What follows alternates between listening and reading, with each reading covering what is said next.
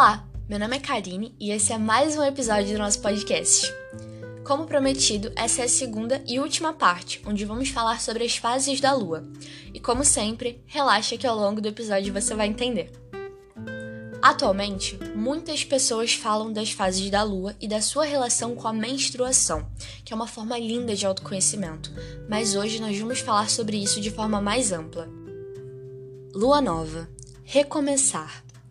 Esse é o momento de introspecção. Olhar para o seu passado, para os erros que você cometeu, aceitá-los e tocar a vida. A gente se prende muito no ato de errar e acha que porque errou a vida acabou, quando deveria ser o contrário. Qual foi o percurso trilhado que resultou nesse erro? Quais as decisões, ações, sentimentos? Será que você estava tomado por um sentimento? Será que se deixou levar pela opinião do outro? Nunca é tarde para reconhecer um erro. Aliás, desfazer-se de coisas e crenças velhas que não colaboram com o crescimento é fundamental. Lua crescente. Planejar. Uma vez que você analisou o fator erro, é hora de se planejar. Se tem algo que eu aprendi é que nada sai da inércia sem planejamento. Gratidão terapia. Dê espaço para que, assim como a lua, sua vontade cresça. Não significa que você precise planejar o tempo todo, até porque, se planejamos o tempo todo, não vivemos, pois não damos abertura para o acaso, que é maravilhoso. Anote suas ideias no papel e coloque em algum lugar de fácil acesso, para que não esqueça o que você quer. É óbvio que muitas vezes a vida nos leva a caminhos e situações opostas às planejadas, mas se você planeja com um propósito, o universo escuta e age em prol disso. Lua quarto crescente. Agir. Não, você não vai jogar para o universo esperar sentado. Faça sua parte, mostre para o universo e principalmente mostre a si mesmo sua capacidade de ir em busca do que quer. Todos nós temos a capacidade de mudar. Pensa nisso com carinho e dá o primeiro passo. Não é necessário sair correndo. As coisas acontecem devagar, isso é maravilhoso, porque nos dá a oportunidade de analisar e absorver com calma o que estamos fazendo e principalmente o que estamos recebendo com essas ações. Lua gibosa. Reavaliar. A lua gibosa é o estado próximo à lua cheia. Conseguimos vê-la de dia porque boa parte dela é iluminada.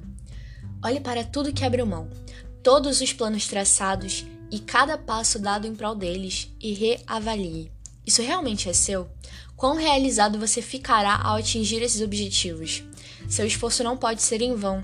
Uma vez que entendemos que depositamos nossa energia em tudo o que desejamos, precisamos ter clareza.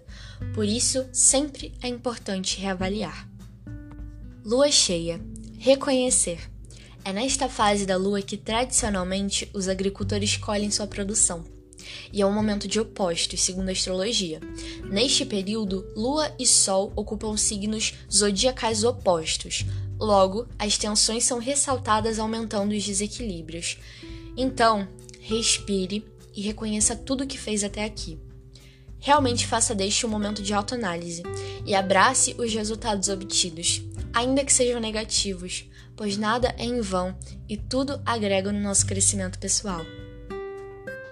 Lua minguante gibosa. Libertar.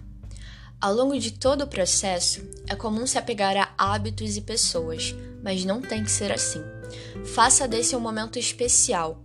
Olhe à sua volta e avalie o que realmente diz respeito a você. Liberte-se de todos os sentimentos negativos. Se deu uma merdinha nesse processo todo, esse é o momento de aceitar e deixar ir. E que vá, porque nós somos luz. Nós temos total capacidade de nos libertar de pensamentos e crenças limitantes. Karine, eu fiz tudo isso e não deu certo. Lua nova tá aí e não tá à toa. Recomeço. Recomece quantas vezes for necessário. Lua minguante. Relaxar. Te encaminhando para o final deste episódio, vamos falar sobre a lua minguante e sobre a sua necessidade de relaxar. Avalie relacionamentos e projetos para saber qual precisa de um ponto final. Não se está preparado para começar de novo sem que determinadas situações estejam plenamente superadas. Relaxe e confie de novo. Logo será tempo de recomeçar. E que delícia recomeçar sabendo de tudo isso, né? Não sei se você notou, mas a palavra capacidade surgiu muitas vezes aí no seu ouvidinho durante esse episódio. E não pense que essa anáfora foi à toa. Eu quero que você reconheça a sua capacidade, como ser iluminado que é.